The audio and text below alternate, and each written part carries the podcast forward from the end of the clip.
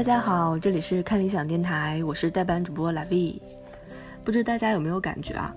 一进入六月，就开始进入了一种又快乐又悲伤的氛围。六月的第一天是儿童节，但是一个星期之后呢，就是高考，也是各个年龄段同学们的毕业季。他们同时面临着解放和分离，以及即将踏入另外一个大坑。这期节目我们请来了两位嘉宾，来一起聊聊童年。聊聊青春。然而，作为一个非常不专业的主播，一开场就没 hold 住这俩人。那么，请两位嘉宾跟大家打个招呼吧。好，其实我们不是嘉宾，对吧？之所以今天会两位嘉宾，就是因为我们都是那种不拿钱的免费的劳动力。我就是劳动力一号，理想国的知经馆编辑路飞。我是看理想的音频编辑，我叫什么名字？你可以取个艺名。你的艺名是什么？早知道我也取一个。小黄可还行？我叫小黑，行吗？所以我的艺名是啥？我们的节目叫停止，给我起艺名这件事儿上。你就随便取一个，不重要。哎呀，好纠结啊！这叫燕玲啊。那行行行行，那你再说一遍。我叫燕玲。好吧，其实我们今天想聊的主题是：人生都这么艰难吗？还是只有童年如此？这句话里的童年可以替换成少年、青年、中年等等，但是人生始终在那里，人生始终那么艰难。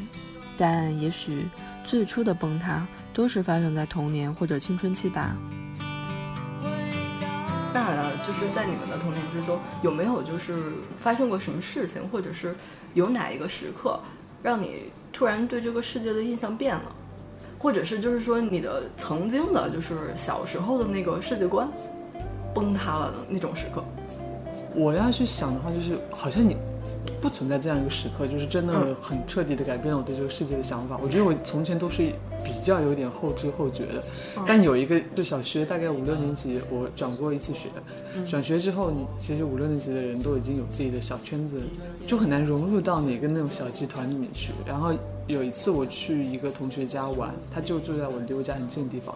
然后我们是一共四个人，包括主人在内，另外两个人都是他，也是他邻居一样好朋友。然后我呢，就是属于后来的人，就他们三个就很愉快的在那里聊天啊、玩什么，然后我就孤零零的在边上，你知道也插不进嘴啊，也没什么，然后当时就觉得啊，好寂寞，好孤独，就小团体，对，就那种格格不入的感觉。其实大概那是我第一次有这种好像很难融入到别人的那种群体或圈子里面去，这种感觉会大概一直到我大学。大二大三才没有这种感觉，整个中学的时候非常强烈的这种感觉。我小学有，少年的时候呢？少年的时候我被一个男生骂过老太婆，我好想骂。哇，你记好多年哦。我我的印真的我就是总是这种瞬间性的摧毁，对我印象就特别深。他当时骂我老太婆，我当时觉得毁了毁了。小朋友们那个嘴啊，也真的是。对，所以不要随便骂人老太婆。其实小朋友嘴挺难听的啊，有些。可是你现在觉得你你骂一个人老太婆，你不会觉得什么？可是我一个小朋友，我被人骂老太婆，我就觉得完蛋了。我觉得主要是因为你不知道怎么回嘴。对我当时就愣了，我就默默的走开了。要是赶在现在，我就非给他怼回去。对。我当时就是中学的时候，特别怕跟人吵架的有一大原因，就是因为我觉得我我根本骂不过对方。我跟人吵架的时候，就是那种脏话，就是我在一瞬间我出来不了，就是被别人骂了，我就他骂我了，然后默默的后来反应之后，哇，我当时应该怎么回击他？那当时怎么就没反应过来呢？就是就是反应不过来，我我我中学那些同学也是即兴表演，对他们好。好能骂我，默默的记过，说他们一分钟骂人的话可以说多少个字，真的好快的语速，完全骂不过。然后我就觉得我在脑子里面构思的时候特别快，但我嘴根本就跟不上，就是说不出来。对，所以就特别怕跟人吵架，完全不行。然后那我还有一个经历想分享，大概初三的时候，这不是童年，青少年吗？人家中人家中二时期比较长，对，中二时期真的是中二时期比较长。你把你的童年延长的可真长。对对对。也是跟我中二有关系，因为小时候不是看动画片嘛，看那个足球小将特别喜欢，然后从小就开始踢球。真的假的？就你就你这身板，我我跑得快他。以前是完全不同的造型，跟现在。对，就毛寸毛寸。在小学开始就有一个想要当足球运动员的梦想。说梦想，那真的就是梦想，就不可能实现的梦想。然后呢，一直觉得我自己应该是可以去当一个足球运动员的。你对自己是有什么误解啊？那你，我我我我那会儿也特别喜欢足球小将，但我从来没有过这种梦想。就我小时候就好现实哦，就虽然我特别喜欢足球小将，还有那个灌篮高手，但我从来没想过自己会成为一个专业运动员。而且我踢球的时候有男孩小伙伴嘛，我经常问人家你想不想当运动员啊？是吧？就很中二。然后小伙伴那时候听起来可能会觉得很无语，但我那个时候小，我并不会觉得他他觉得很无语，我依然就是各种对他怎么回答？他我忘记了，可能你根本不在乎他怎么回答，你只是为了接下一句我想。对 然后呢，就是到初三的时候，我终于醒悟了。我觉得，嗯，我我这个年纪了，我可能十几岁了，好像开始去当个足球运动员，年纪有点太大了。我以为你说我到这把年纪，我觉得我应该有一个成熟一点的梦想了。并没有，我是觉得我年纪太大了，不能踢足球了。我好像，不过我是在那时候如认识的话果我们遇见了的话，你应对该是对被我们嫌弃了。对，你在那个时候我我不过我们不会成为朋友的。不过我现在会觉得好可爱，真的。就是那一个时刻嘛，那一天就是在初三开学之前，但是因为我初中的班主任是我三姨，就是我有班的钥匙，然后我就先去班里面的教室，相当于去玩儿吧，然后整个教室只有我一个人，那个时候突然醒悟了。然后就是感觉听到了梦想破碎的声音，然后那个教室为什么？你在那个教室里面发生了什么？我不知道，可能是教室很大很空旷，然后窗子也是那种很大的窗子，然后外面的天还是黄昏的时候吧，大概三四点就是就是一抹戏，这其实就是一抹忧郁突然袭入了我的灵魂。对对对，被撞折了腰。然后那个时候还放着那个时候非常流行的音乐的，是那个就是后街男孩还是西城男孩的歌，就非常流行的那种。以你的岁数，我猜是西城男孩。对，大概就是那样音乐，就是音乐放了很大声，然后我我就在教室里面，就是窗台上面，我大概是站在窗台上面看着外面，对，就有有有一种那个梦想破碎的声音。对这种时刻，我觉得在以前读书的时候还真挺多的。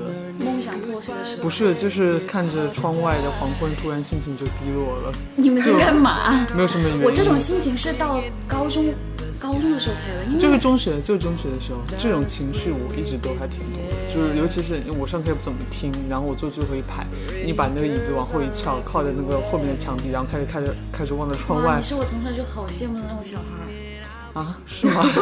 可是其实心情并没有很愉悦，因为我是个子很 很矮的你知道我是个子很矮的，我总被排在就前一两排，就是我想要这样子，就是我做不到。那年就唱那个董小姐，不是说不你是哪一年的？不是不是，我说前前几年流行那个董小姐，就唱那个没有对，我当时就每次我脑海里面想到说呃一个没有故事女同学是什么样的女同学的时候，我就很容易想到坐在教室最前排的那些人，因为可能因为我是坐最后一排的，因为因为就聊天只在后几排发生，可是我由于我的个子限制了我我坐最后一排，我就会跟前几排人不是很熟。嗯然后那个时候世界很小嘛，你想你的你的世界可能就是像教室这么小的地方，然后个头大、块头大、声音大的人，好像就他占有占据的世界就多一些。然后前排那些小小的、安静在角。落的感觉。对安静的女同学，即使她成绩很好，你也会觉得说，啊，好像没什么存在感，就有这种感觉。是这样的。对，然后我就一直梦想着什么时候做到最后，到了高中的时候，我终于做到了最后。我主动提出要求哦好吧坐最后一排，，我还以为你长个了。并没有呢。好吧，那本来是想聊一些童年的不开心的时刻，但其实聊起来还是觉得挺开心的。所以呢，我们现在休息一下，然后，然后我们待会儿再好好聊一下童年那些对于我们来说就是很珍贵的、很温暖的、很美好的回忆。那不然我们刚刚是在干嘛呢？我已经讲完了，你还要我讲什么？我的童年美好就止于这里了，没有更多是吧？No。你才不是一个没有故事的女同学，爱上一匹野马，可我的家里没有草原，这让我感到绝望。董小姐，没能免俗的配合着节目放了一下这首歌。你呢？你坐在前排还是后排？虽然聊起那些青春往事，不管好的坏的都可以嘻嘻哈哈的带过，但是还是有些伤疤留在了生命里的。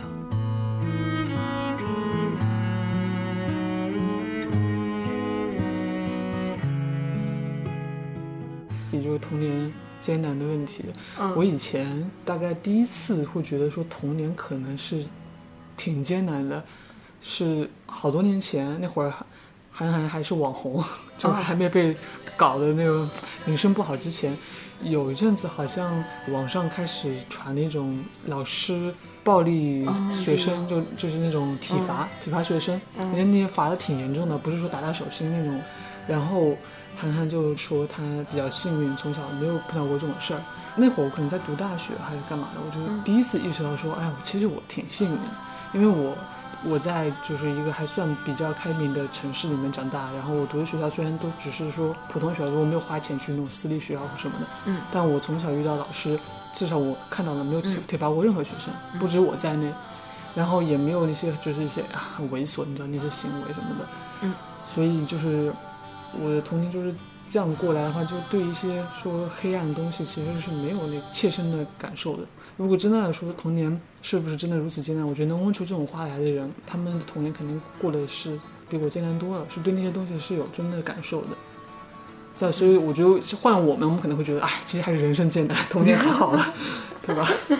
你刚刚说的体罚这个，我在家里是被体罚的那位。对，嗯所以我对老师的体罚就是给我的观感不会那么强，因为我觉得他是有理由的，但是我会觉得家长的体罚是没有理由的。你在小的时候，因为你很难说理，所以爸妈我觉得选择体罚会比较多。长大之后，他们就我的爸妈选择冷暴力比较多，或者骂呀，或者比如说不给你钱啊，对，就是这种挺多。所以我的中学其实就是是那种心理状态上非常的压抑。然后我那时候我记得我特别清楚。经常默默的跟自己说，等我长大了，我一定要考到外外外地的大学，我再也不回家。我就是我就是高中一毕业，我立马去了别的城市。我想要离开这喧闹的小巷，离开那制造垃圾的工厂，城市里车辆如此的疯狂，哪里有花儿生长的土壤？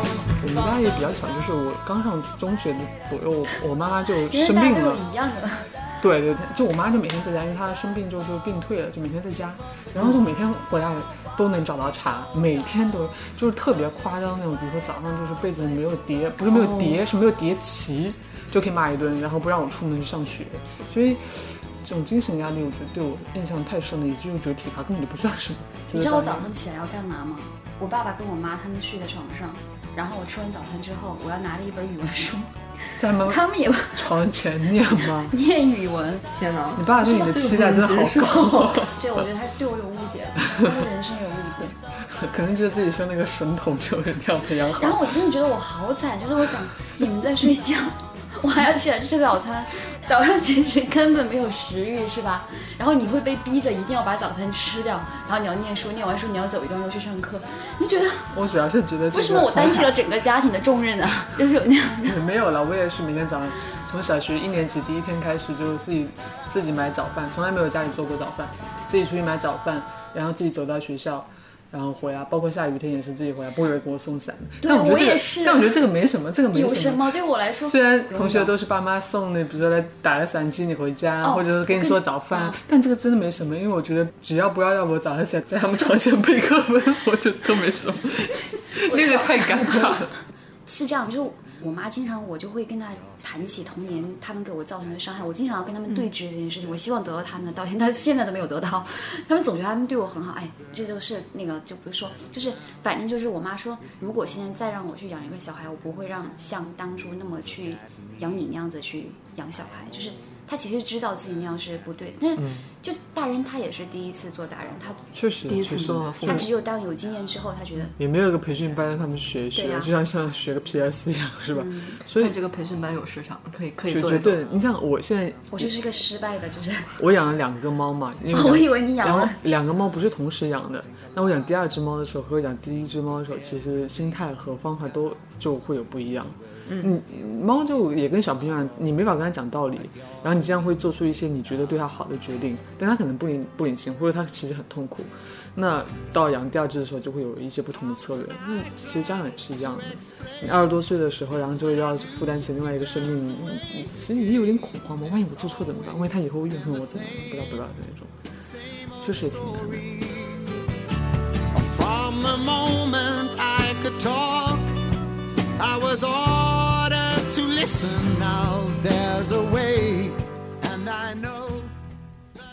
说起童年或者青春期的烦恼，大概每个人都不一样。但那个时候，我们对快乐或痛苦的感受都是一样的强烈。这些感受关乎着友情、亲情、爱情，还有梦想。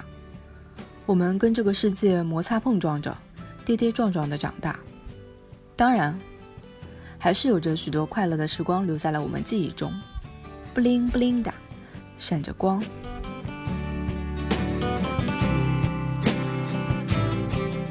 哎呀，我有一个，我想起来了，就下就是放学之后的逗留的那个时间就很快乐，就是放在外面玩学到回家的那一段时间很快乐，就是你就算是在路上踢踢石子儿，然后你也会很快乐，然后跟朋友一起就是拿着几毛钱去买点吃的呀，或者怎么的也很开心。我好像是早上比较快乐，我早上不快乐，你毕竟知道我早上在干嘛。读课文，我是我是就是早上刚到学校的时候比较快乐，因为我每天都会去的比较早，因为要抄作业嘛。我从小学四五年级开始就再也不做作业了，每天早上去抄作业。对，然后抄作业呢就比较快乐，就是不是你一个人抄，好几个人，然后好几个人对，好几个人抄，然后一边抄，他们就会聊天。我一般我觉得他们过得比较丰富。我们那时候流行什么？就是我们抄作业的时候，中学的时候，然后其他同学在那聊昨天晚上万峰说了什么。我不知道你们这知不知道，我们那边有一个特别流行的广播节目？啊，万峰就是那种骂人的，每天晚上都会有人打电话过去，对对对对就要找骂，然后那个人他特别凶，然后就会把那个人骂的狗血喷头，然后我的同学特别喜欢找骂。对，然后我的同学他们就会模仿昨天晚上就是 万峰万峰说了什么骂什么，然后我一边抄一边哈哈哈哈哈，就很开心。然后那个时候也没什么压力，老师也还没有来，同学也没有都到，然后反正我觉得我们快乐的事情好像大部分都在学校，嗯很少就是我一回到家就是不快乐。对，我一想，我觉得之所以是早上就开心，是因为早上刚刚离开家对，但是到下午就要回家了，就不快乐了。所以回家的路就是一个悲伤的路。那的确是学校的时候可能会更开心点儿。我记得就是我初三的时候，有一段时间也是，对，就是有一段时间是课上的作文课过得特别开心。然后因为我们的老师会说前一天留一个题目，然后让大家去回去写一篇作文。然后那个时候我不知道，就是我们班同学们他们发生了什么事情，就是大家就开始各种标标写作之类的，大概那种，就大家写的特别开心，还是。我记得有同学那个时候就直接用周杰伦的歌词，把他的歌词写成了一篇作文，大概那一种，比如说爱在先前啊，怎么怎么样，写了一个凄美的爱情故事，大概那种。就说起来，我们小时候最喜欢做的事情之一就是改周杰伦的歌词，就是改成班级里面某一个同学，然后开始唱。对对对对对。梦见是谁的憧憬，希望才能找出你只属于我的那画面。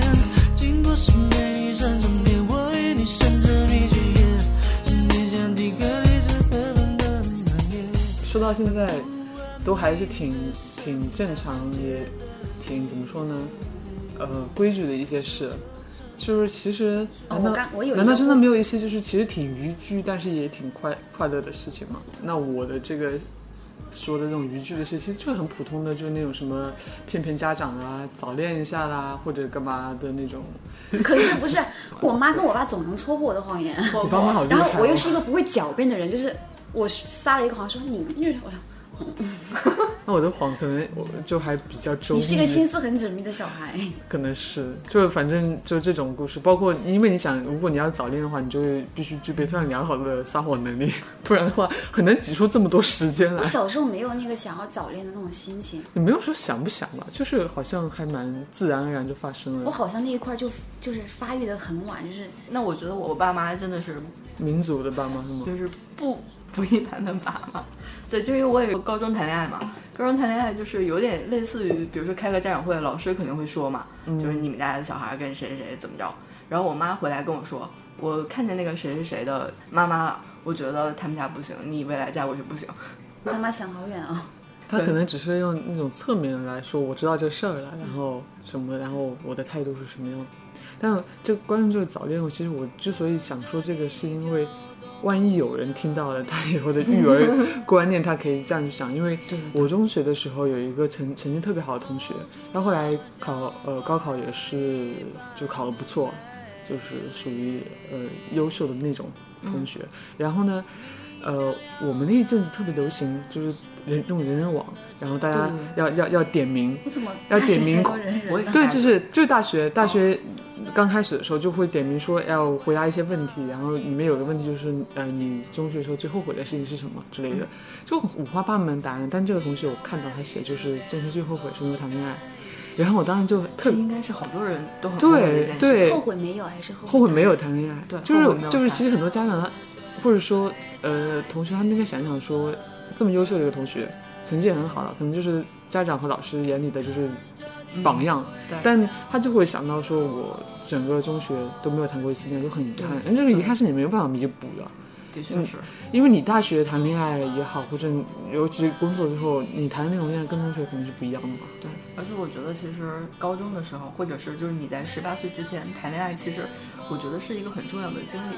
对对对，因为你没谈过恋爱的人，比如说你上了大学之后没谈过恋爱的人和谈过恋爱的人，对于这个世界的看法可能就是不一样的。我我们大学里面好多同学都是在入学第一个月就开始谈恋爱了，我觉得他们可能就是压抑太久了。你有美丽的脸和根已经枯萎。两位嘉宾还说，童年感觉像是一直在过夏天。想想那时候的阳光，好像都是金色的，风干净又清爽。